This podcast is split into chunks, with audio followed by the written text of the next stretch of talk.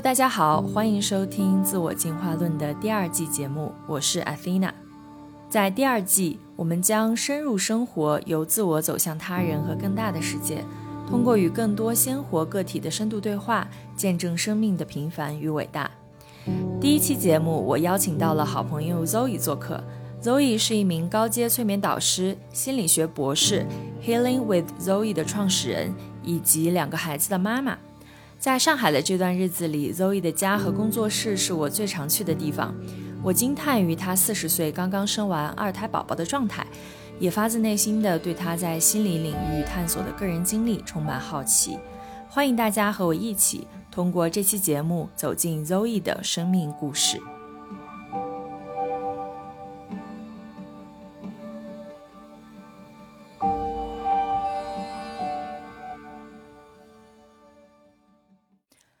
Hello，大家好，我是阿菲娜。这期节目呢是《自我进化论》第二季的第一期节目。我邀请到的嘉宾是我的好朋友 Zoe。那 Zoe 先和大家介绍一下自己吧。Hello，我是 Zoe。怎么来介绍我自己呢？如果你现在给我三个三个句子来形容我自己啊，如果就三个以内，我第一个身份会想到的，我是两个孩子的妈妈，是我第一个，可能也是当下最重要的一个身份吧。嗯。第二个我会觉得。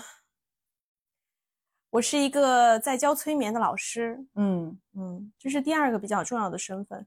第三个我会形容这几年我在慢慢成为一个艺术家，嗯，我在创造一些跟艺术表达有关的一些新的东西。这是三个我当下还蛮喜欢的标签。两个孩子的妈妈，对，教催眠的老师，老师和艺术家是，嗯，我蛮好奇的一个点是，你是怎么开始接触心理学，然后开始接触催眠？慢慢的成为一个资深的催眠师，包括现在也会去教学和授课。如果简单来说，那就是自己过得不太好，然后你会想要去学习。我们大部分都是这样去开启一些路的，对吧？你在一些当下觉得不太舒服，所以你会要想想要去找一些新的路去探索。嗯，基本上我们都是这样开始一些新的改变。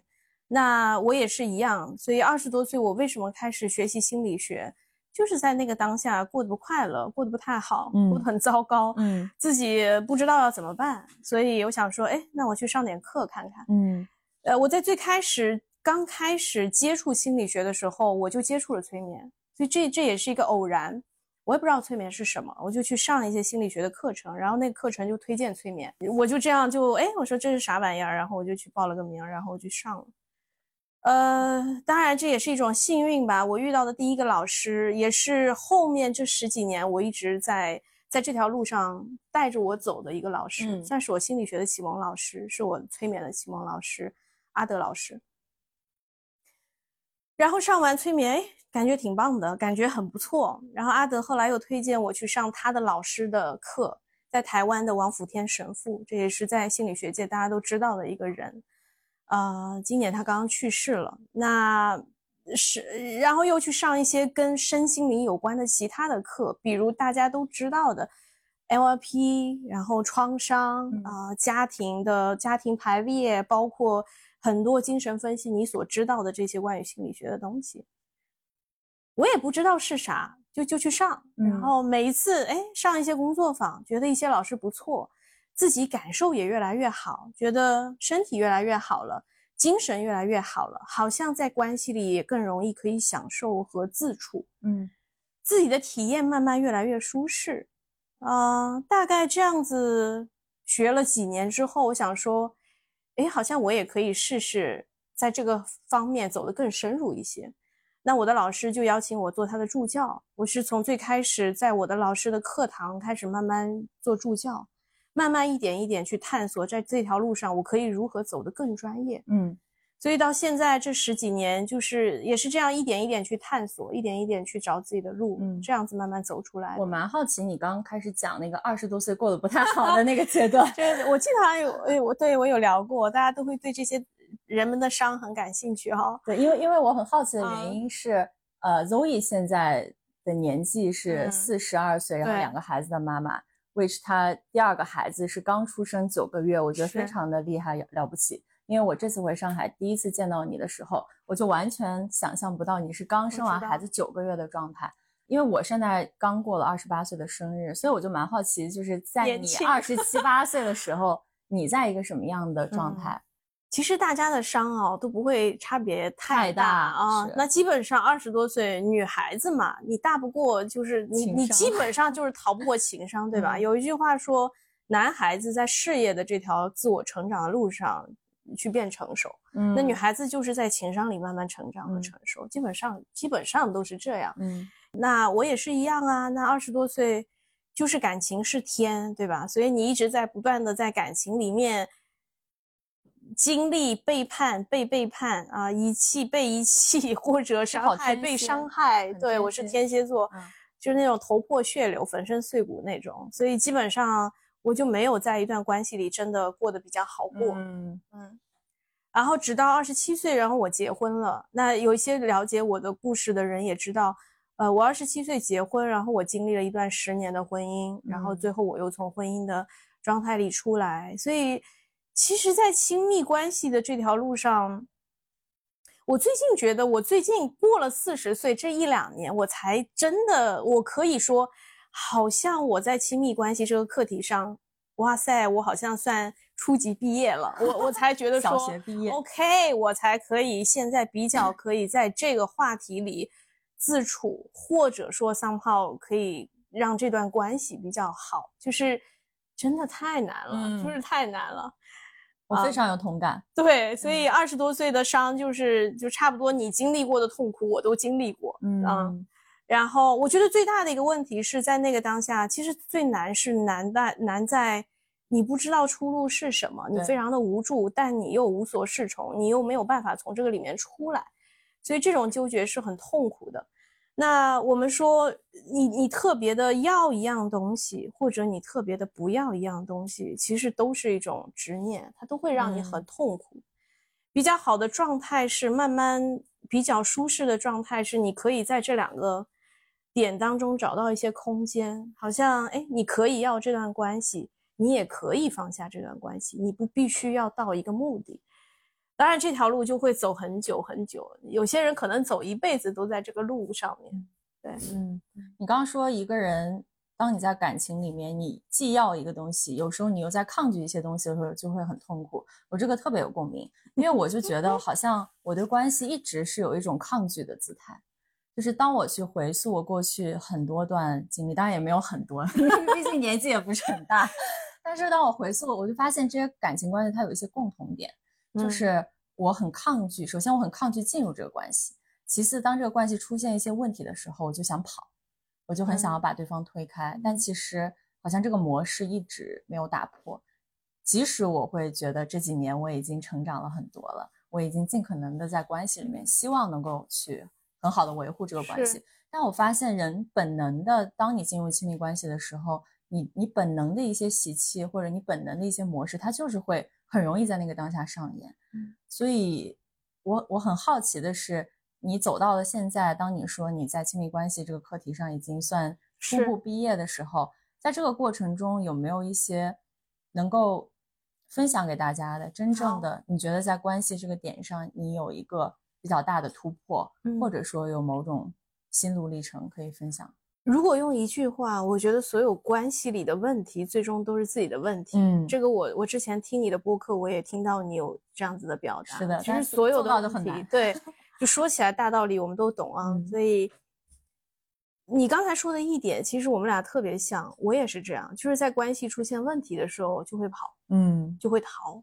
那这个说到比较心理学的专业的角度，我们会说，当一个应激的状态发生、事件发生，人们会有一些选择是不一样的。嗯，有些人会冲上去，对吧？fight，对有些人是跑，有些人是逃冻结啊，这是另哦外一种可能。是所以逃是我们没有没有对错，没有好坏啊，不是说哪种方式一定嗯不好，但这个在表达的是我们内在的一种需要和我们应嗯对危机感的一个、一个方式。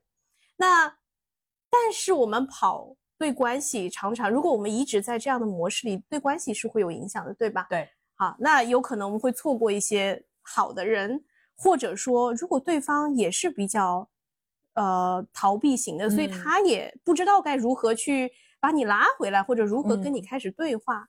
所以如何可以改善这个状态呢？是我们可以跑，但有时候也可以不跑，让这个关系和自我的关系更更有弹性。那怎么达到这个？怎么达到？对，怎么怎么达达到对不对？我们简单来说，害怕我哦，我我们为什么会逃？我觉得就是很害怕，很害怕自己在有被消耗有很多哈，嗯我我举几个可能性，对我们我们说细一点。第一，我们害怕 fight，嗯我们一般我们这样个性的人都是不太会吵架的。是的我也是，我很怕去吵，我很嗯怕去去吵架。所以有一些书会讲说，好好的吵架是对关系是很好的改善和拉近，会建立你的亲密感对。那这个书有很多会会这样去讲，呃，这也是我一点点慢慢在学习的。我这几年有学到一点，所以我现在慢慢的在学习如何跟我的伴侣吵架。嗯我觉得这个也是一种艺术，这个真的我可以讲一节课，关于怎么可以吵架，关于关系里面。所以第一个我刚才说，因为我们害怕吵架嘛，那首先我们要看看如何去好好的吵架，或者如何可以去迎接吵架的这个状态，这个是我们可以去学习的。对，第二个我觉得是害怕什么？害怕失去。嗯嗯因为一旦一个危险的状况或者不好的状况在关系里发生，就有可能面临的是失去。对，因为谈不好，可能你你们就会分手。所以关于失去的话题，这又是另外一个学习。我们每一个人，我们从生下来，比如宝宝很小，我们嗯就会有这样的焦虑，对吧？我们我们需要一个 close，我们需要一个连接，一个关系。那所以这是人根深蒂固的一种，像你刚才说的本能。我我们是需要跟人在一起的，我们嗯需要 connection。所以尤其在亲密关系更是这样。如果是一个你有很亲密的、很很深的情感的这样的关系，当然你会有非常大的害怕。所以这个部分是我们可以去去探索的。你的这个害怕，关于失去的害怕是从哪里来，嗯或者如何我们可以让它可以更 settle down，、嗯或者我们可以用一个更欢迎的状态嗯去欢迎它，嗯这也是一个部分。嗯第三个，我会觉得在关系里面，为什么我们会跑？用现在非常非常流行的一个说法，我们说正念嘛，大家都说正念，对吧？对，好，但是在亲密关系里，你特别容易就会丢了正念。嗯为什么？因为你在用你期待的一个状态跟对方相处，或者说你在期待他有一个状态。如果那个矛盾发生，那代表他不在你期待的状态里面了，你就觉得不知道怎么办了，嗯所以你就会跑。你觉得，哎，呃，That's not right, 嗯 this is wrong，你会觉得这是不对的。对，就好像你有一个有你有对照表，说你一定有我希望的伴侣是这样的，但我就总是拿这个对照表去对比和衡量，说这个人符不符合我的期待。是如果有一些，比如说让我觉得很重要的一些部分，他不符合，我就觉得那我不要浪费时间，是，我要我要赶紧离开这段关系。所以这也是我们在关系中会跑的很大的一个原因。那我相信每一个女生，你谈一段恋爱，你都会有一个 somehow 这样的表。嗯，一旦发生，你会觉得，诶，他怎么不是这样？对，他怎么会是这样？所以这跟你的 expectation 和 imagination 是完全不不一样的，对吧？嗯好，我说回来，有一些正念的书上说的非常好。如果你在亲密关系里，你跟你的男朋友相处的过程，你能够每天用一个正念的状态去看待他，你放掉所有的批判，这些我们都听过哈。嗯我们要放掉我们的批判，我们的价值观，我们的所有，我们就是全然的去感受他，看待他。嗯喜悦的接纳它，这是一个非常厉害的正念的练习。嗯这是一本正念的书里说的，嗯所以我觉得这个也是我们可以去 practice 的。嗯所以其实我们简我们大大大方向说，哎呀，一段关系里我就会跑，嗯，是这是为什么我喜欢学习心理学，包括催眠，因为我觉得很有意思是，它不只是跟要治疗一些人的心理疾病或者问题有关，它其实就是我们生生活嗯每天都在发生，不是吗？对，你如何跟自己自处，你如何跟身边的人沟通相处，全部都在里面，这就是嗯我们的生活。嗯。嗯，对你刚讲的那个过程中，我自己感觉，其实所有的练习都建立在一个前前提是你需要进入关系，并且你需要 being in 嗯 love，、就是留在这个关系里面。是嗯，当你能够进入这个，就很像在学一个，就你刚讲的那个小学毕业的概念，我觉得很吸引我，就很像你在上一 门恋爱课，但你需要进入这个堂，你需要进入一个学习的状态，你需要去练习。嗯，是。但我我发现啊，现在比如说跟我同龄的很多人的状态是，大家已经对爱情或者亲密关系失望了，太多了，然后就已经觉得很累了。哪怕宁愿自己待着，都不太愿意说我再进入一段关系，好像已经在这个课堂上已经头破血流，好像怎么考都考不及格，所以就放弃了。说我是不是就是没有办法去学好这门课？那针对这种类型的话，你有过这个阶段吗？就觉得好累啊，再也不要，再也不要。当然有，当然有。我觉得我好像是我三十，我我我上一段婚姻，我离婚的时候应该是三十六七，三十五六岁吧。嗯。有过大概一两年的时间啊，我就是觉得跟你们的状态是一样的，我就觉得我不需要，或者我觉得我就这样自己过，我是一个单亲妈妈嘛，嗯，那我觉得也不错，没错。尤其现在，其实来跟我学学习或者来我们工作室玩的大部分都是像你们这个年纪的女孩子，嗯。而且都是一些真的自己条件都很不错，但一般女孩子条件不错，自我修养和各方面眼界又比较大的，其实她们都会觉得进入一段婚姻是不必要的，嗯，还不如自己带，对，或者甚至是一种限制，对吧？我自己觉得没有什么问题，如果你可以自处的很好，而现在很多女生也会生孩子而不要婚姻也很多，对，比如我现在其实就是啊。我生了一个孩子，但其实我没有结婚。对这个我也很好奇，是，其实我很好奇，你离过一次婚之后，你对婚姻的态度有什么样的变化？比如说，我现在跟我的朋友去探讨婚姻这个话题，我发现有一些人他可能受他家里人的一些这种期待的理想想法，他可能从小就觉得我要结婚，甚至可能到了二十八九岁这个年纪不结婚，他觉得很焦虑。所以有一个朋友他特别 好笑，他每次都问我们说。你们怎么考虑结婚这个话题？我就说，其实我觉得如果遇到合适的人可以，但如果没有遇到合适人，我也不着急。那他说这个东西就像一个噪音一样，一直在他的耳边重复说，很焦虑，就他很想要进入婚姻，可是他现在的这个伴侣好像也不能，呃，也不是一个特别合适的对象，立刻跟他进入到婚姻，所以他就不断的在这种焦灼的状态里。然后还有一种可能就类似于我这种状态，就是好像自己也没想明白，就有点稀里糊涂的。觉得说啊，好像要也可以，不要也可以，呃，如果遇到合适人，好像也可以，但是可能也会有一种困惑，是说现在的婚姻到底对我们来说意味着什么？因为好像婚 婚姻的价值已经被解解构了，很多东西都可以不用进入婚姻就可以实现。嗯，然后同时还有一种 fear，一种恐惧，是说万一我没有进入，会不会有一天我后悔或者怎么样的？好，你你要问我一个过来人的一个大姐的。的的身份的建议，我就一句话。这期节目给我所有的我就一句话，那你应该接着试试啊。嗯，Why not？因为所有的路都是这样，你没有下水，你不知道那个水温是什么。确实，有些人会说这个水温太热了，有些人会说这个水很凉，但你没有下脚，你永远都不知道。所以我觉得关于婚姻，婚姻这个话题，如果你没结过婚，I suggest go for it，你应该要结个婚。嗯，Why not？有什么问题呢？嗯，如果结婚对你来说都是没有大不了的，那离婚也没有什么大不了。嗯，You can try。如果你觉得哎不错，你也很享受婚姻的这种状态，一个 family 的状态，包括生孩子，那你就好好享受，经营好它。如果你进去了，你走了几年，你觉得当下的伴侣不合适，或者婚姻本身就不适合你，你可以出来都没有问题。所以我觉得没有什么可经验分享，You try。你需要。你需要去创造你自己的经验，嗯，包括生孩子也是啊，嗯，有些女人生孩子生的头破血流，然后浑身是伤，对吧？对，无论任何方面，那有一些会生的很好，嗯，那每个人的体验是不一样的，你你只有自己去试。你说到这里的时候，我会感觉其实那个焦虑或者恐惧或者犹疑不定的背后，是一种还是大家很想要一个确定性。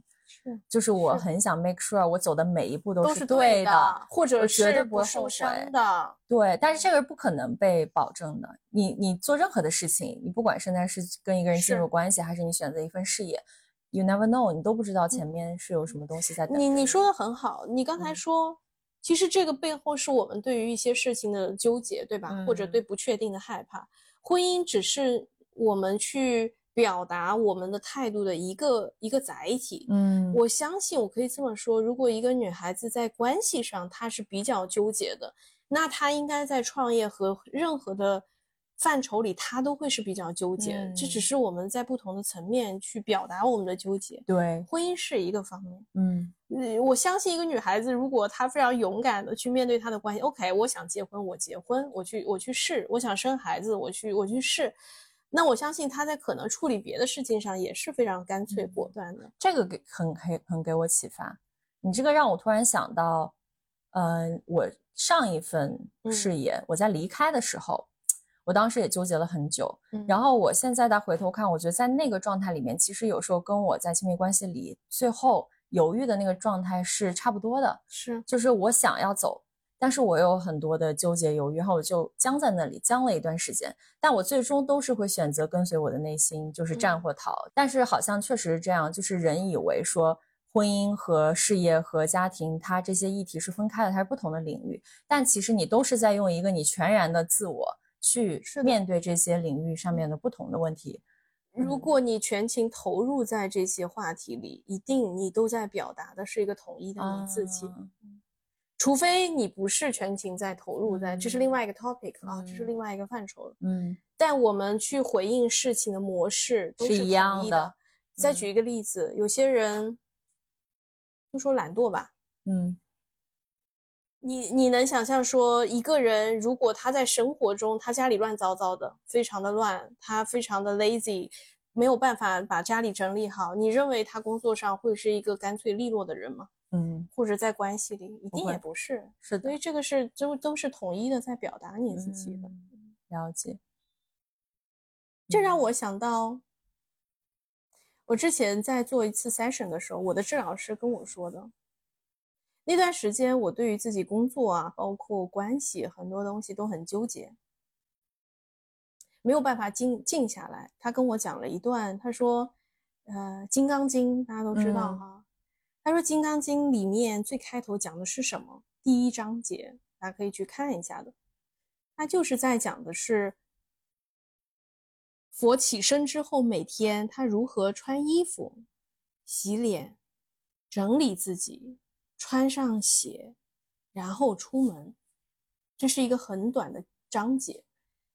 当他跟我讲起这一段的时候，我一下子就落泪了。嗯嗯所以这是一个这是一个状态。其实我们无论去处理我们的工作，还是面对情感，我们都会需要 set up 一个状态，对吧？对，但是这个状态如何来？它不从书本里来，它也不从任何的地方来，它从哪里来？它从你的生活和你自处的这个状态里来。嗯，所以你如何早上起床，去准备好你自己，如何细致的在每一个当下，即便简单到洗脸、穿衣服、穿鞋，这也是正念在讲的。你在每一刻当下是非常认真的、细致的去对待自己的，你就会有好的状态去面对接下来所有的事情。嗯这个东西，当时在那个当下非常的打动我。嗯，嗯你在讲的时候也很打动我，因为我昨天晚上在读另外一本书，它讲的是南怀瑾先生嗯讲的很多跟中国传统文化相关的，其中一个章节就是讲《金刚经》，然后昨天刚好就是在讲第一部分，所以我昨天哦晚上刚好读了这个部分。嗯，你刚讲跟生活相关，我觉得这个我也是过去这一年我特别有共鸣的，因为好像之前的一些探索，包括在这个领域里认识的很多人，大家都很善于去谈论身心、谈论身心灵、谈论修行，所以大家可能坐在一起都是在概念层面去交流，包括我们做这种节目，对吧？我们也是在语言的层面，但是我觉得现在真正打动我的不是一个人的语言，而是他的状态。所以当我看到这个人的状态的时候，当我去进入到他的生活，看到他怎么工作，怎么去养护他的场域，怎么去跟他的身边的人交互的时候，其实你能够感受到这个人他自己安住在一个什么样的频率和状态里面，这个是真实的那个嗯东西，也是你能想象他在做任何的事情的时候，他都会用这个频率去做，而不是我们的语言停留在一个很高的频率，但是我们实际的呃行为，我们的行动是跟那个知道的那个状态是不合一的，他在另外一个频率。我们都有很强的语言能力，嗯尤其小静你也是，包括你身边，我相信很多很厉害的人，我们的语言能力都很强。对，但是，嗯，我最近很喜欢的一句话，我会说：好好生活是艺术。嗯嗯，还有一句话，还有一句话，在所有往上走的路，再难难不过生活。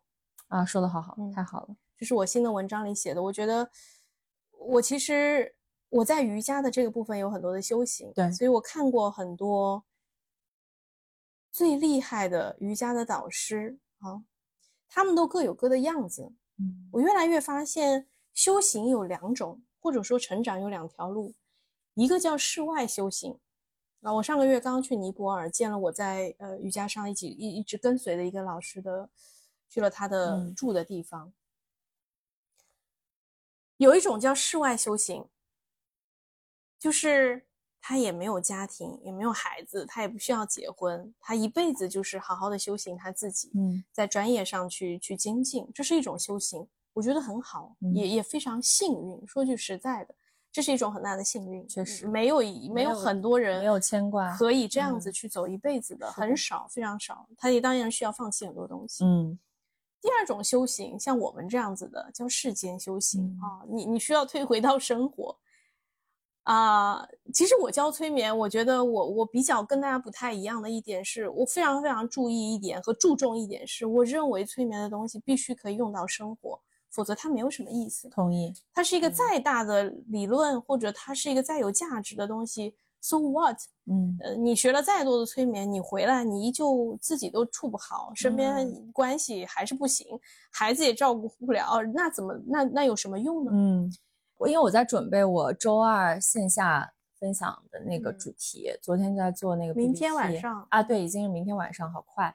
中间有一个我讲到我过去这一年很大的一个变化是，我用了四个字，也是我的书法老师当时讲给我们的。他说要由易入道，意嗯近乎道。嗯这个易呢，我觉得也不一定指艺术，你也可以理解为技艺，或者你生活的任何一个嗯能够脚踏实地，你真正能够去磨练你自己的东西。嗯瑜伽是你的艺，然后催眠也是你的艺，书法是我的艺，呃，中医也是我的医，或者我做任何的一件事情，它都。可以是让我去近乎到。那个最重要的是近乎到，就你在学这个东西的时候，你不是为了把书法这个东西学的多么出神入化，你成为一个很有很厉害的书法家，或者你在催眠上面你成为一个造诣很高的，这或许很好，但是它最终其实你最初你心里种下的那颗种子，是为了我通过学习书法、学习催眠，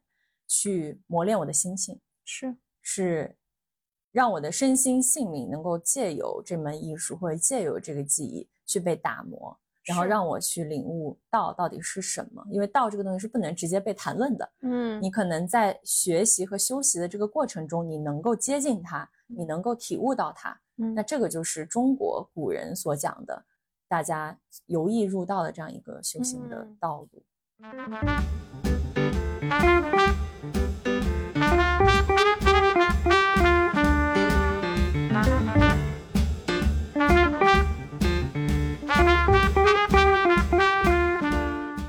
所以在你的生活中，你觉得有哪些事情是你去发挥你的创造力，嗯发挥你的艺术性？我其实现在生活中有有很多内容啊，比如嗯说我早上起来，我自己看书学习，这是我自己独处的时间，所以我你每天几点起床？五点半六点钟，呃，因为我的孩子们大概七点就会起床，嗯所以我基本上我会需要一点自己的时间，在嗯他们起床之前。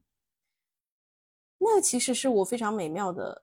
我每一天早上，我会形容它是我 meditation 的一段时间吧，嗯或者有时候我会去工作室稍微弄一弄，嗯呃稍微摸一摸这儿，搞一搞那儿的，嗯一点独处的时间。所以每一个早晨是我非常 creative，我有一些灵感也都会在早上的这些时间跑出来。嗯然后陪孩子的时候，我觉得是你在 create 一种啊、你的耐心、你的你的心性、你的你的你的接纳度、你的你创造连接、亲密感，所有这些在生活中的东西，是在跟孩子相处的嗯。过程当中，你可以去创造的。然后还有一个我很重要的我自己创造的一个一个 moment，我会觉得是我做运动的时候。啊，因为大家了解我的都知道我非常爱运动，嗯，然后我觉得身体层面的疗愈是非常非常重要的。我一直在看那个 Zoe 非常结实的呃臂膀，我觉得比我的肌肉含量可能要更高一些肌。肉人含量很高，对我，我一直我怀孕到最后九个月的时候，我还在做倒立，包括瑜伽一些很高难度的体式。我会觉得身体的稳定性，它不只是身体的稳定性，嗯，你的控制力，你的你的你的悬浮感，你内在的悬浮感，你的聚拢，你的控制力，这些所有都决定了你的身体和你的情绪的状嗯态。所以做一个倒立，不代表只是做一个倒立。嗯所以其实我觉得这个里面的东西是非常非常丰富的。所以每一个在运动的过程，我都是非常非常专注在自己和跟自己的身体和内在有很深的连接的这个当嗯下。我会创造一些在那个当下我心里的跟自己的关系也好，我当下的体验，我的灵感，我如何让我的身体可以更好，这些都是非常 creative 的一些一些片刻。是，嗯，你觉得你一直是一个相对来说比较随缘、顺随自然的一个状态吗？还是说，可能以前也会有一些自己的控制也好、执着也嗯好，慢慢的把这个东西再放下？这个问题很好，这个问题可能是我觉得每一个一每一个人一辈子都会要去纠结的，嗯就是我们如何跟随心，同时可以 somehow 符合一些框架。嗯嗯，我觉得没有一个标准答案。我想我们永远都在这条路上学习和挣扎。嗯我在这条路上，我嗯会觉得可能年轻的时候，我反而是更比较随心的。嗯但是有了孩子之后，包括你开始做一些有有社会价值的事情，你有更多的一些责任感在身上的时候，可能你会需要更多理性的参与，你会需要有更多的框架。你也需要做计划。是的，啊、包括我这几年慢慢在转向比较教学的方向，嗯所以教学又跟你自己做好一件事情是不太一样的。你要让别人可以非常清晰明了的去学会做一样东西，这是需要一些框架和逻辑的。嗯所以我也在这个过程当中，我这几年慢慢的在调整。我我觉得可能前几年开始教学的时候，我是完全由心的，就是我嗯更像一个艺术家去教课。但你会发现，常常对学生来说，这不是一个好的教学嗯啊、所以我在慢慢的调整。嗯生活也是，呃，有了小孩儿之后，包括你的年纪慢慢上去，你需要规划和考虑的东西会更多。嗯我觉得没有什么没有什么问题，两者是一个平衡，也有可能到六十岁，我又可以更嗯。随心一点，然后我不知道，但你刚回答的时候，我有一个画面，我感觉这两者之间的平衡就很像练倒立，嗯它需要一种嗯内在的平衡和一嗯种边练习，然后边去感觉怎么样，怎么样在不断的是轻你要去微的调整的过程中去品味。它不是我只要倒立起来了，我就能一直在那个状态保持，是而是你有时候需要紧一紧，有时候又需要松一松。对，我自己也有这种感觉，我感觉，嗯，在可能我刚刚接触内在探索，我发现我内心有很多的紧张和控制，包括有很多的规则在嗯。束缚自己，所以那个时候我想把所有的这些东西框架都拆掉，都打破，然后有一个非常标志性的，嗯，符号，也是我最近发现的，我发现我是从大概从那个时间开始，我不穿内衣的，嗯，嗯，我不穿内衣，然后我就就是完全我非常不喜欢让穿内自己放松。对我现在已经有四五年没有穿内衣了，就觉得很好。但是我最近很妙的，我有一天逛商场，突然就有一个冲动，我想买一件内衣，我也不知道为什么，就感觉可能也不会穿，但是我就想买一件。然后当时我在试内衣的时候，我就在感叹说，其实这反映着我内在的变化。嗯，就是我从一个什么框架我都不想要，我想要完全顺随我的心去选择自己想要的生活。到现在，我可以慢慢的接受我生活中有一些框架，是有一些限制，有一些计划的存在。我觉得那个部分它也是美的，也是好的，当然它也给我生活某种秩序感。就我又慢慢接纳了这个部分的自我的回归，因为以前就是抓得很紧，后来又完全的松掉，又觉得嗯，好像又要把那个力再收回来一点，有一种收放自如的嗯感觉。所以这也是一个很有意思的状态。我我自己也在感受，就是嗯继续往前走，我觉得还是会有不同的起伏和周期，嗯会需要在中间调整。嗯我们学这些自我探索或者催眠啊、瑜伽这些，我觉得就是你刚才说的这种能力，我们越来越可以接纳不同的自己，嗯或者在不同的困境下的自己。这个是我们在不断修行的，一辈子在练习的。嗯然后你刚才讲到的一定的框架，我想起我老师说的一句话，呃，其实有两个隐喻的故事，一个就是好像一艘船，你如果你一定一艘船一定会有一个锚，对吧？你最终是需要有一个锚定的地方，嗯否则你就不知道飘到哪里去了。风筝也是一样，你有一根线在一个稳定的点，你才可以自由的飞翔，否则你就飞没了。嗯或者最后你就摔倒了，对吧？嗯砸地上了。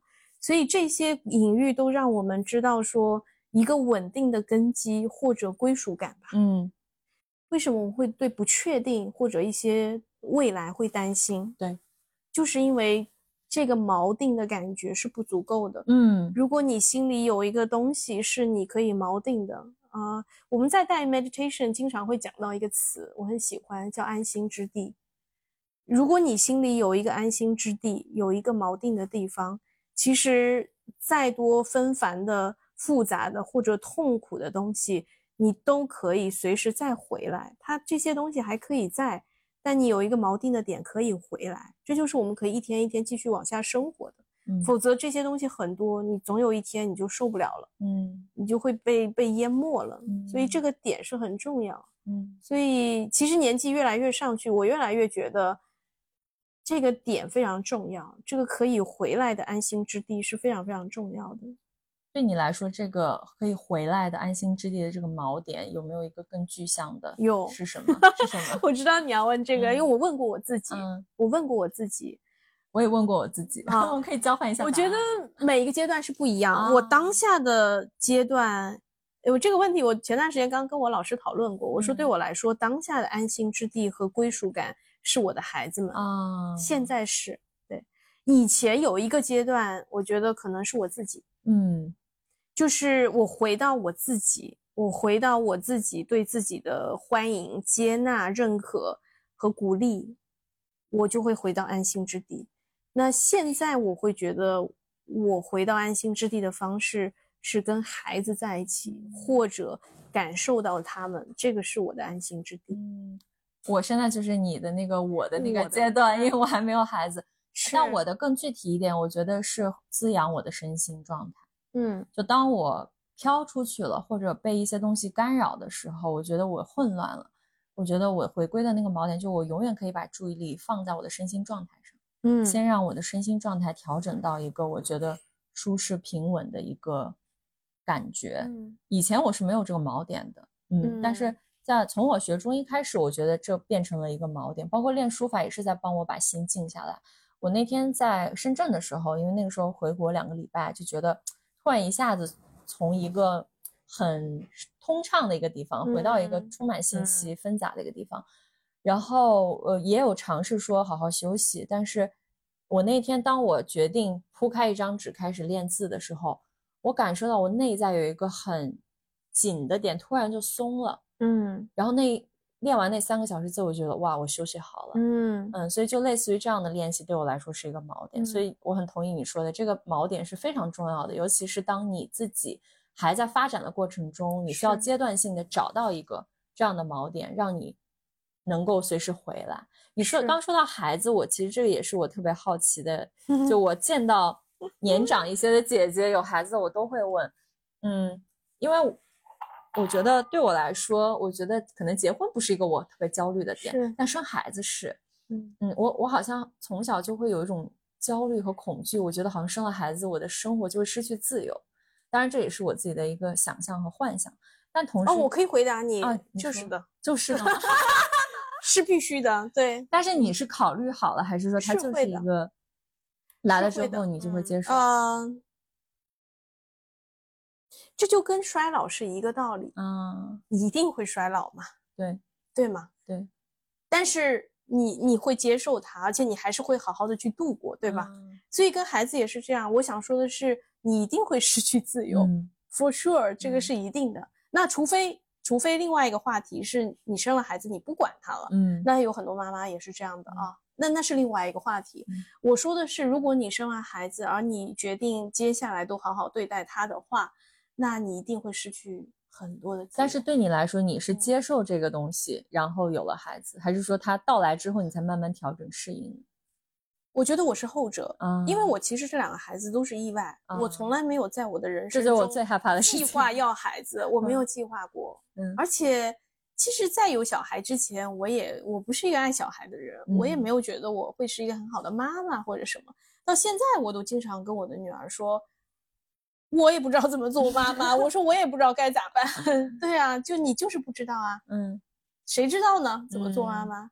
而且每个孩子都不一样啊。我们只有有了，然后你去不断学习，受伤，然后重新站起来，就是这个，就是这个过程。嗯，但你不后悔有孩子？我觉得我对于我人生走过的路、经历的事情、做的决定，我都没有后悔过。啊即便有些人觉得哇，你这一步走的太糟糕了，嗯就当时我离婚，很多人说你为啥要离婚呢？就是他们觉得这个老公很好啊，然后一切都很完美啊，都很稳定啊，你不需要离婚啊。就是基本上十个有九个九都是这样说的，但是我选择了离婚。嗯我觉得对不对啊？我有一个我有一个比喻啊，这有点点像爵士乐，嗯，爵士乐是没有乐谱的，对对吧？对，那你这个音弹错了，决定这个音弹不弹错或者好不好的关键在于你下一个音跟什么，不是吗？啊所以如果这个音弹的不是很好，你后面接着几个音还不错，你还是可以创造一段美妙的旋律。哇，这个我好喜欢，这就是爵士乐甚至你可以把错的变成对的。，right？就是嗯这样子。所以 this is life，人生就是这样。嗯嗯，没有人可以告诉你，你这一步它一定是对的，嗯或者这一步一定是错的，不一嗯定吧？嗯你看起来对的这一步，可能过几年你下面走的不一样的路，会决定这一步好像又错了。嗯所以我觉得这个形容非常非常的妙。嗯，人生就是爵士乐，这个让我想到我跳 Tango 的时候，我也有嗯类似的感觉。是吧？因为 Tango 也是没有固定说你就这样跳，同一个曲子你在不同的时间跟不同的人跳，你跳的舞步就是独一无二的。但是你怎么去判断说这是不是一个好的 Tango，这是不是一支好的舞蹈，是你自己决定的。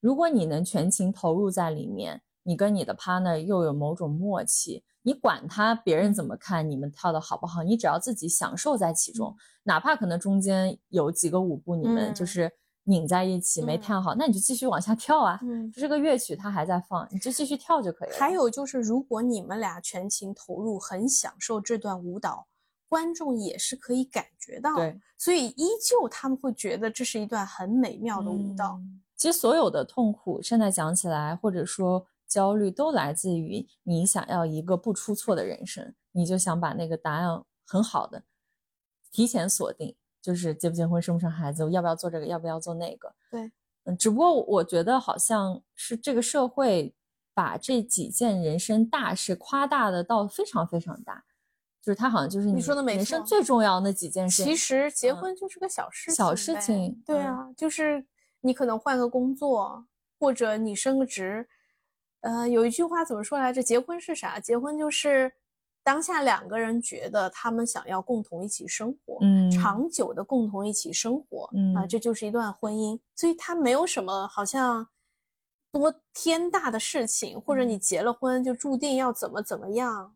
可能中国人听这种天长地久啊，或者这些东西太多了。嗯，把很多东西跟它绑定在一起，但其实它本身是一个很简单，其实是一件很小的事情，嗯但是呢，又要说了，如果这一点点很小的事情，你每一天可以认真去做，嗯，那这段婚姻也不会太差。确实。哎，我很好奇，你觉得做妈妈之后有哪嗯些你以前没有的面相被被你发现或者被挖掘出来了？比如说你做妈妈的时候发现，哎，我竟然还有这样一面。首先，做妈妈，你会开始要迎接一些你人生史无前例最丑的样子。这个，这个我必须说，嗯就是你对你，你可能都不会想到自己会原来这么邋遢、这么丑、这么狼狈，就这些是绝嗯对你会要去看到的。嗯，好，这是一个就最丑的样子。所以，如果你可以在做妈妈的时候还可以很美，那你即将会越来越好，你就基基本上你都会很美 啊。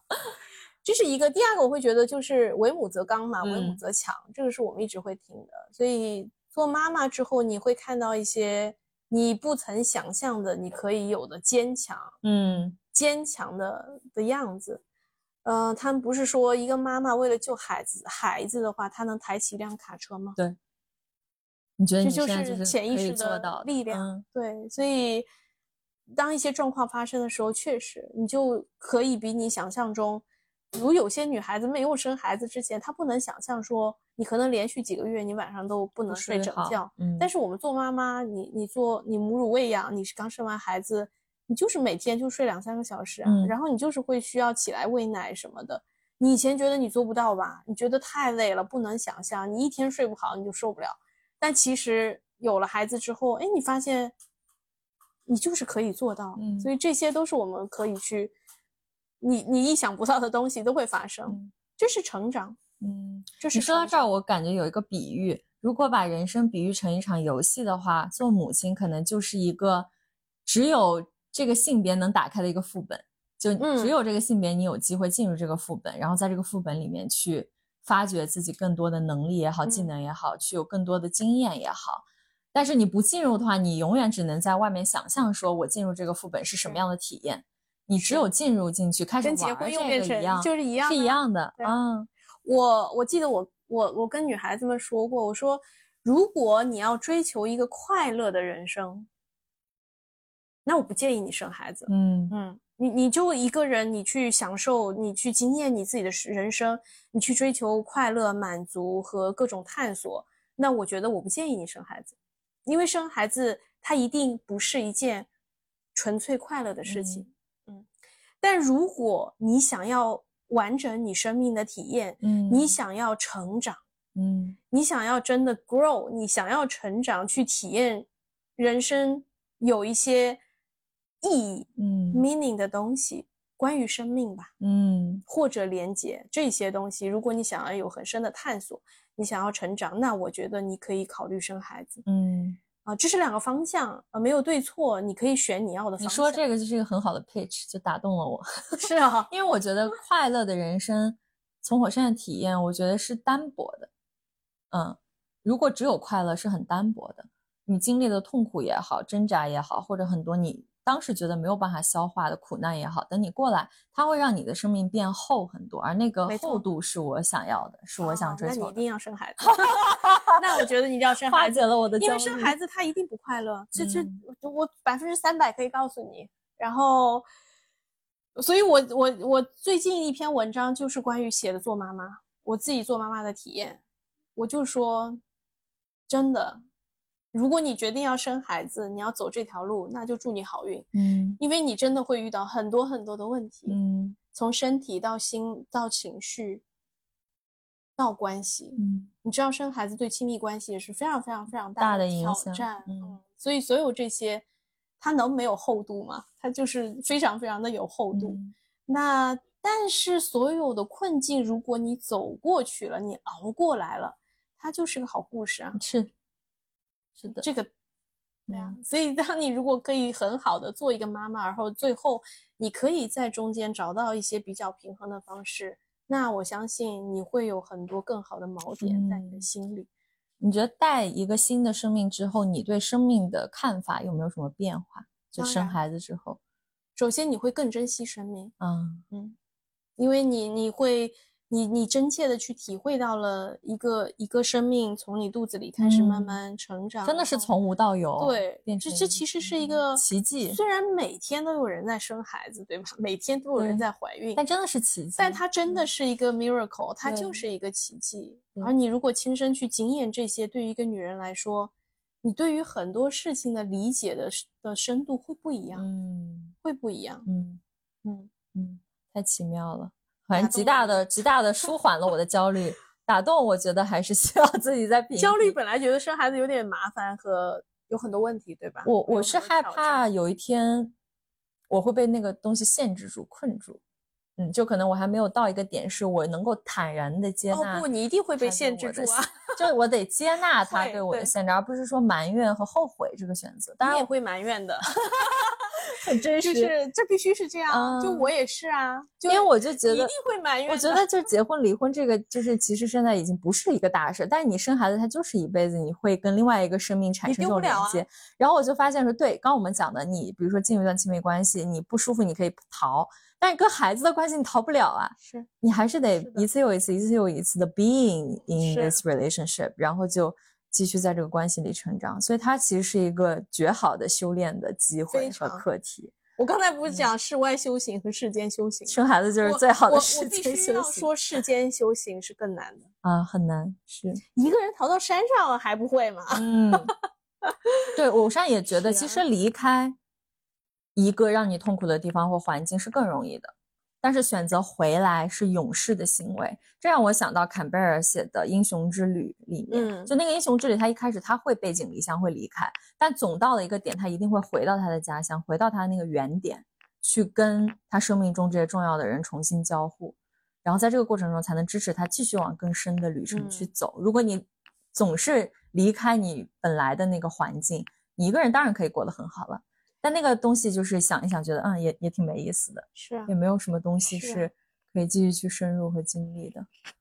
还早，你还你才二十八岁，可是我就很惊叹说，其实你也经历了很多事情，嗯，肯定，因为这些故事，作为一个经历完的人再去讲，每一句听上去都很轻巧，但因为我也经历过一些事情，我知道嗯每一个听上去很轻巧的事情背后都有极大的你在当下的体嗯验也好，痛苦也好，这些东西，啊、它是很难用三言两语就讲出来的。可是当我看到你的时候，我感觉这些东西好像都变成你生命的养分。嗯，就是让你非常的有力量，而且你现在的状态，我今天跟 zoe 说，我说他他说我二十八岁很年轻，我说其实咱俩看起来差不多。你的这个保养是怎么做的，或者怎么把这比个东西转转化为你生命的养分？好，嗯，你刚才讲到一个身体的修复力或者嗯弹性，好像你可以随时再回来一个状态。对我觉得如何保持一个比较年轻的好的状态，我觉得也是一样。嗯我们当然都会错乱，我们都会焦虑，我们都会错乱，我们都会陷入低谷，而其实它一直都在发都生。在对，一直都在发生，所以我觉得这这个能力是很重要，是再低你还是可以回来，嗯，再糟糕你还是可以稳定回来。我觉得这个能力可能是我当下慢慢在长成的一个样子，这个嗯能力很重要。那怎么长成这个能力？哇塞，这个需要讲三天三 夜。我觉得有几个方面哦，简单来说，一个是身体的，我们刚才已经讲过了，嗯保持一个很很 active、很有很有活力的一个身体的状态，对我来说非常非常重要。嗯这是一个很重要的根基吧。，对，呃，我即便在怀孕或者任何我最低谷的时候，我都会有意识的如何让身体回到一个有活力的状态。嗯所以，呃，那你身体如何在一个有活力的状态展开来说，又有很多。你如何运动，你如何休息，你吃什么，这些都决定了你的身体。嗯其实不只是运动，我我们随时都在跟我们的身体工作，你随嗯时都在影响你的身体。嗯啊，所以我会觉得，其实我会讲，我四十二岁，我现在刚生完孩子，我的其实我的身体状态会比我二十多岁的时候更好。嗯，这个我是你你应该也会有这个体我有这种感觉。我觉得我现在的身体比我十几岁的时候好太多了，就是很很，我觉得这个也是我现在慢慢觉得，年纪变大对女性来说，我觉得是一件好事。我觉得从小别人灌输给我是是三十岁你身体就不行了，你生命就不行了。在我的体验完全不是这样。当我逐渐靠近三十岁的时候，我感受到是我内心更加的丰盈和自由，我的限制变少了很多，我坚定了很多，我的身体也因为我内心的变化，然后我不断的练习，为自己打开、拓展不同的空间，状态很好。因为我这次回上海体检，然后我十几岁开始就月经不调，身体是有一些嗯长期的一个慢性的问题的。但我这次回上海就体检，就发现这个这个问题就没了，就消失了。是，就我也没有说把它当成一个病可以去治，反而就是真的回归到自己，然后好好去锻炼生活。诶，好像慢慢的身体它自己就修复了。然后我就在想，说我十几岁的时候都在干嘛？就好像又不 快乐，又很讨厌自己。又然后也觉得自己不够漂亮，我们小时候都是这样。对呀，就是我觉得女性好像就是 一直都觉得自己不够漂亮，自己不够好。就是你的那个 起点是一个像石头一样的花苞，它就是开不出任何的东西。但是好像到一个点，当你破石而出，你从今往后再怎么走，就算你中间风吹日晒雨淋，你只有绽放这一条路，就是慢慢会变得更好。所以我现在遇到一些小姑娘，我就会说。没关系的，等你到三十 岁，你就会觉得很好。嗯，呃，对啊，你刚刚说的这点也是，所以我们身体在呈现的样貌，其实就是你内在的样貌。嗯，所以，嗯，我觉得身体你看起来是什么样子，其实就是你内在是什么样子嘛。嗯，我会觉得内在年轻有一个从心理层面、情绪层面讲，我觉得一个非常重要的，也是为什么大家看我可能都觉得我很年轻啊。我觉得是一个好奇心和像，就是你你一直想要去，就像你你的你的话题、你的 topic，嗯，是关于探索嘛？嗯，我觉得这个东西非常非常重要。那。很多，你知道我身边我的同龄人啊，基本上其实我的朋友很多都是四十或者五十左右这样子，四五十岁的。很多人为什么觉得自己老了，就是觉得没意思，嗯，就是失去这个也没啥，反正差不多就这样，或者也就基本上生活就这样，我也不觉得我可能需要做什么或者学什么。那到我们这个年纪，很多也都生活 事业都比较稳定，对。那我觉得我可能跟我的同龄人有很大的区别，就是我一直觉得我的生活还是有很多可能性。嗯，比如我上个月哦，我我上个月刚从美国回来，那我在那边又获得一些工作的机会，就是我在艾弗森基金会，那我可以现在他们就 offer 我可以去参与那边一些一些项目去做。所以其实如果不是孩子，我可能就可以留在那里，他们都希望我可以留下，直接在美国可以跟他们一起工作。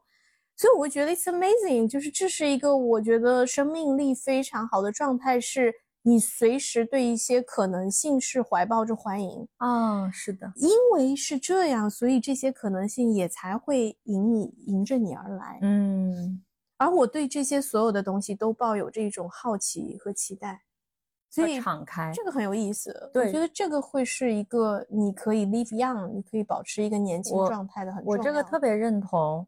我现在交的就是关系很好的朋友，我觉得我们的一个共同点也是这个点，就是能够永葆这种你内心像是有一个火苗，这个火苗或大或小，但是它这个东西一直在，然后你会对新的东西一直有敞开的态度。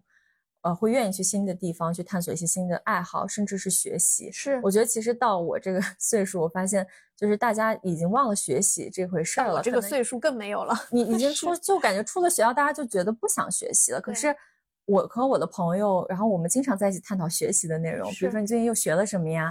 我们就会交流我们在学习的过程中有一些新的体悟啊、领悟啊。所以，然后我们也会互相鼓励说。继续去学习，我觉得这个状态如果能保持到四十岁、五十岁，甚至年纪更大，是的。包括我现在看到一些老大爷，对吧？我昨天到那个公园，在复兴公园，他们在那儿合唱团，就是叔叔阿姨们唱《我和我的祖国》啊，我觉得那个生命力太好了。是啊，就他们在一块儿的那种感觉，就是很蓬勃的朝气，你不会感觉到有那种暮气，反而是现在看一些年轻人，我在想说，为什么就暮气沉沉的，好像。大家就觉得，哎，生活就这样了，我可能就就按照我规划的这个，或者父母帮我规划的路径，就这样去走。我在办线下活动的时候，有很多，嗯，大学还没有毕业的小朋友，然后就他们会想很多问题，然后就觉得生活没有活力。然后当时有一个女孩，就是说她每天下班之后，她就觉得没有力气做任何的事情，觉得自己很丧，但是又有想要有一些改变，她不知道从何改变起。然后我就。当时看到他状态，我说：“先把你的身心状态先调整好，你得有那个能量的基础，你才可能做别的事情。你的生命力都如果都已经枯竭了，那你再有这个心，你没有那个力去探索你想做的。所以我应该直接建议他就去学个跳舞。对我也跟他说，我说你那个晚上你可以去跳做点什么或者学一些新的爱好。对但是就是我看他的能量状态就是那种可能下了班什么力气都没有的这种，很低了。所以就是为什么最近，比如说那天加阿庄，他就说你二十多岁就开始养生，这也太早了吧？我说你可不知道，现在年轻最那个身体最差的就二十多岁的年轻人，是年轻人身体很差。我们都是这样走过来的。我觉得对，好像这是一个成长的过程吧。二十嗯多岁我们好像都是这样，我嗯那时候也是这样，就是下班就觉得不想啥也不想干，嗯反而现在老了就反而生命力挺旺盛的。嗯，有很多我觉得这是一个成长的过程。嗯对，也有一些人一直都保持在一个很好的生命力的状态，也有，但比较少。嗯，我觉得这个跟这个大的环境是有一定关系的。嗯其实我们讲二十多岁，就是一个你逐渐形成自我意识，跟你旧有的环境、生长的环境嗯慢慢分离，接触社会，然后逐渐去创造你自己的生活。嗯我觉得这个中间是有一段一定你觉得很混乱、很迷茫的这个阶段的。嗯，在你脱离旧有的生活环境，到你能够创造一个你想要的生活中间，是有很相当长一段时间的过程和混乱期的。对于这个阶段的朋友们，有什么建议可以给到大家？我觉得没有什么大道理，就是非常细致、简单的、非常简单的一些建议。首先，练习早起；第二我，同意。去跳个舞或者唱首歌，去学一点，或者不学，或者去跟朋友一起，嗯。或者最简单，你可以去看看广场舞上广场舞那些叔叔阿姨们，叔阿姨们跳的可好了。对，嗯。还有或者你去一些攀岩馆，看看那些在运动的孩子们，嗯，就最简单，你不用讲什么大道理，你也不用去学催眠或者学啥身心灵的东西，嗯，最简单，从一些落地的东西开始，而且每天把自己打扮的漂漂漂亮亮的，我觉得这个很重要。每天给自己一个舒适的造型。我心想嗯说，我都两个孩两个孩子的妈，我每天都会把自己整理的是干净而漂亮的。那你一单身，你你怎么就没有时间把自己捯饬的好看一点呢？嗯我觉得这也是很重要的。是，每天有一个好的状态，所以就很，你就这点这几点你能做到，偶尔你能看看书也可以，听个播客，小静的播客 也可以，就最简单这些你能够坚持做到，我觉得你都不会太抑郁。嗯所以如果你打不起精神来，觉得每天很丧气，那我想说，其实这就是已经有点抑郁了，对吧？嗯那你就把这些非常细致的小事情，我刚慢慢才说起来你能慢慢做一点儿，我觉得对你已经有非常大的帮你的这个建议跟三毛他曾经给一个读者回信写的一样，那个读者就是说他在台湾，然后也就是一个白领，不开心，对，然后工资可能一个月就那么一点钱，也没有恋爱对象，也不开心。三毛就说：“你一个二十多岁的年轻女孩，如果我是你，我可能会用我仅有的工资去把我的家里换窗帘，然后把我的家打扫干净，然后如果有额外的钱，我会给自己买一条新裙子，我会去培养一个新的爱好，然后我会周末尽可能约新的朋友去打开我的世界，而不是越来越蜷缩在一个角落。呃，我觉得其实就是没有一些 fancy 的建议，其实就这么朴实，从那个打扫房间卫生开始做，啊其实已经很不容易了因为。真正的疗愈就是在生活。嗯，我自己做过做我自己做心理治疗的，我真的觉得其实真正的疗愈，心理治疗是有一些作用的，或者有时候当你特别在一个失控或者无助的状态，你需要专业的协助，没错，或者一些专家的建议。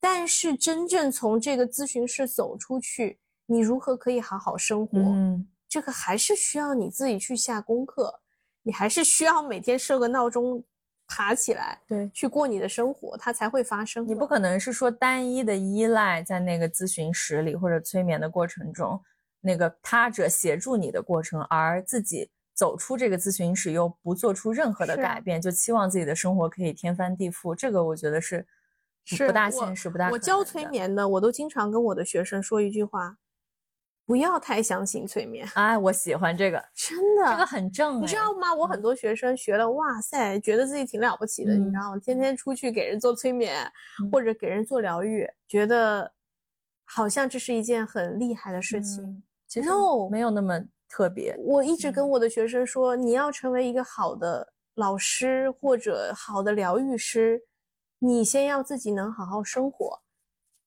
这没有什么大不了的，你不要太相信这些东西，因为最终都是要帮助大家回到生活。，是嗯，包括现在非常流行的，你们都知道的颂钵。你听了我最新那一期，对就是有啊共鸣。我想说，对我刚从尼泊尔回来，嗯我们去参观了一个尼泊尔当地已经家族做了呃几百年历史的这样的颂钵的一个工作室。嗯人家都跟我说了，我就问他，我说颂钵对你们来说是什么？嗯他说，颂钵对我们的家族来说，它就是在一些重要的时刻用来祈福，嗯或者是人们在一起，我们相互连接，嗯，传递能量，就是很简单，就是这样。他说，西方人把我们的颂钵，当然他说从商业来说，我们赚了很多钱。他说嗯因为这样子，西方人把颂钵描绘成一个哇塞疗愈的神器也好，或者敲一敲你就怎么样了。嗯他说他也很好笑，他说这都是西方人加进来的。他说嗯对我们来说，它就是一个非常简单的一个器皿。我同意。嗯这个可是尼泊尔当地有历史的人告诉我的，人家家族做这个的，是。所以这个也很符合我现在做社群的一个理念。我一直觉得这个东西不要占用大家太多生活中的时间。我觉得它就是一个你生活之余，对啊，你闲了，你看着这个活动有意思，你来参参加一下但你不要抱太高期望，说一个一次活动能帮你有什么多大的改变和探索。是的，然后你有兴趣了，有这些课程，你可以来学习一下。是，但它只是你生活的一个辅助和佐料，你最终还是要回到你亲历你的生活，在生活中去碰撞和摸爬滚打。你不可能是逃避生活，又希望能够通过这些身心灵的活动，把自己焕然一新你。说的没错，很多嗯人会上瘾，就是觉得这些身心灵的活动就是一贴解药，或者对于这些就非常依赖。嗯，我觉得我也觉得，我非常赞嗯同你，不是这样的。不是这样的，对，它完全是颠倒过来。所以我现在就有时候看到，嗯，我自己也有过这个阶段，就是对这个东西很狂热，或者每天想的，啊、讨论的都是这些东西，甚至做事的人也会觉得啊，我这个东西就特别特别特别好，我就觉得也没有那么特别。那冥想不就是生活中一个简单的练习？是啊，你就是甚至它都不是一个练习。对，你就早上起来做个一会儿，晚上做个一会儿，烦躁的时候做个一会儿，它就是一个能够让你回归到那个锚点的对一个方式，一个工具。然后颂钵也是一个工具，什么铜锣玉也是一个工具，它没有那么特别，不用把它夸大到很大很大的那种感觉。你在抱着孩子做饭的时候都可以练习啊，你如何让自己回到一个稳定的状态？嗯这这对我来说才是所有这些东西的价值所嗯在。对，我觉得这个也是我，我那今天在骑车来路上，我在想说，这次来上海去的最多次数的地方是邹一家，对哦，三次一直往你家跑，是我觉得我们这次也是第一次见面，但是我感觉跟你交流的过程中，我就能感受到你是一个很正的人，很中正，嗯，一身正气，啊，是很正很正，因为我也接触过很多不同的人，我发现很正的人有一个共同点，就没有那么多话，啊，我我话不是尤其在网上没有那么多话，就是你跟他发信息，就好就是好，OK 就是 OK，、哦不要就是不要，就没有那么多粘着的东西。嗯，然后我现在就是慢慢的也在把我那些身上以前可能在工作环境里学习到粘着的一些东西去掉，然后我就发现说这样沟通我很喜欢，你已经成长的很快了，嗯你可以慢慢来。对，就就是很正，因为以前发现说，尤其是会搞会会对这个内在探索感兴趣的人，中间会有一种情绪上的共振和通货膨嗯胀，大家很容易陷入到某种情绪的狂欢里，是把它扩大化。我现在也不喜欢那种感觉，我就喜欢这种人狠话不多的 嗯朋友。你知道我做催眠，嗯大家都知道催眠是一个把意识比较放下、比较进入潜意识的状态。对所以传统催眠更比较注重讲的是催眠深度，嗯所以我们都会在传统催眠会带一个人进入比较深的催眠状态，或者比较久的一个 trance 的状态。嗯但我越来越不这样做了，因为对我嗯来说，我觉得真实非常重要，安全嗯很重要。所以我在教催眠，我特别注重的一点是，希望个案可以保持意识的清醒。啊呃，包括我教学生也是这样，所以我不建议做很深的催眠，我觉得这种理性的参与和清醒的意识是非常重要的是，重要的，因嗯为最终他还是会退到意识层面去生活，对吗？嗯不可能活在一个潜意识的世界里面。嗯，你能简短的分享一下你理解的催眠是怎么样？它是怎么样帮助一个人？一个人在什么样的情况下，他可以选择做催眠，嗯而不是心理咨询或者其他的帮助自己的方式？好，首先讲一个概念哦，嗯，催眠其实是心理学的鼻祖，鼻祖，弗洛伊德哦是创立心理学这个概念，对吧？从嗯弗洛伊德开始，才有全世界才有精神分析，才有心理学这个概念，对吧嗯？那弗洛伊德是学什么的呢？催眠。他学催眠的呀是，我第一次知道。好，所以其实所有人都不知道，嗯催眠是有非常非常早的历史的。那这个，那很早之前人们怎么做催眠呢？或者怎么出现这个问题呢？就是比如说一个人他觉得身体有状况，嗯，或者情绪有状况，觉得不舒适了。OK，以前最早的时候，那些催眠师都有点像那种法师，嗯，或者是那种教父这样的这样的人。然后传统催眠就是一种权威感，一二三睡，对吧？嗯，然后你躺下，或者你假装睡着，然后他跟你做一些工作，讲一些嗯东西，或者一些身体上的工嗯作，然后你醒过来就好了。那神奇，那为什么会好呢听？上去好神奇，睡一觉就好了的感觉。为什么呢？因为潜意识被因为你相信啊 Right 所有催眠都是相信吧。嗯好，我经常讲一句话，我说催眠就是生活，你无时无刻不在这个催眠里，为什么呢？比如很简单，我现在问你，小静，你现在当下感觉怎么样？身体的感觉？胳膊有点紧绷，肚子比较放松。嗯，好。那这些东西从哪里来？谁告诉你的呢？你如何去感觉到你的肚子是放松的，胳膊是紧绷的呢？没有嗯人告诉你，对吧？嗯？对，好，那 is that true？这是真实的吗？我不知道，嗯，你也不知道，对吧？嗯那这个从哪里来呢？你自己告诉自己的嘛。嗯所以这是什么呢？这是一个自我催眠吗？嗯好，如果我现在邀请你去想象你的手臂现在可以慢慢松弛一点，因为外面的太阳照进来，这个太阳的光线照到你的手臂上，它可以慢慢的去软化这个僵硬的感觉。我的脚都松了。好，所以你开始变化了，对吧？我就被催好眠了 OK，我只是做一个简单的例子。所以催眠是什么？是一个相信。嗯，所有的催眠都是自我催眠。你说到这儿的时候，我想到了很多，比如说刚刚我们讲的亲密关系里，我觉得很多时候我都在自我催眠，全部都是啊、就我在给自己洗脑说，我不需要这个人，我不需要这个人，我不需要，或者这个人有问题，这个人有问题，这个人有问题，嗯，相反的，如果你觉得一个人很好，也是在自我催眠。当然，嗯，所以你你给自己一个人是这样的，所以你给自己创造了一个事实。嗯这个事实没有人告诉你，也没有人去告诉你它是真还是假。这个跟佛法讲的是一样的。是啊，所以佛法也是，佛法不是什么空洞的，它也来自于生活，对不对？嗯所以一样的道理。所以我一直会说，催眠没什么神奇。我可以带一些，我可以教你 technique 的东西，你可以学会帮别人做催眠，你只要给我两天时间，我可以教你怎么帮他做催眠。嗯最简单去处理一些身体的不舒适，嗯，或者情绪的紧张，这个是最简单催眠可以去实现的，对吧？嗯两天 technique 我可以教会你了。嗯，你刚讲催眠的本质是相信，我觉得这个也也是很究竟的，因为你的世界呈现出来就是你所相信它呈现出来的方式。是啊，所以经常我我也会跟大家讲，你需要去相信你自己，相信你的生命，相信这个世界，那这也是一种催眠。是啊，而且因为你相信，你也可以改写，啊，这是一个非常有意思的地方。嗯如果你可以说我现在觉得有一点紧张，嗯那当然你也可以把它改写成我现在比较放松，嗯所以这个弹性和空间就开始有了嘛。嗯，这就是催眠在做的有，意思了。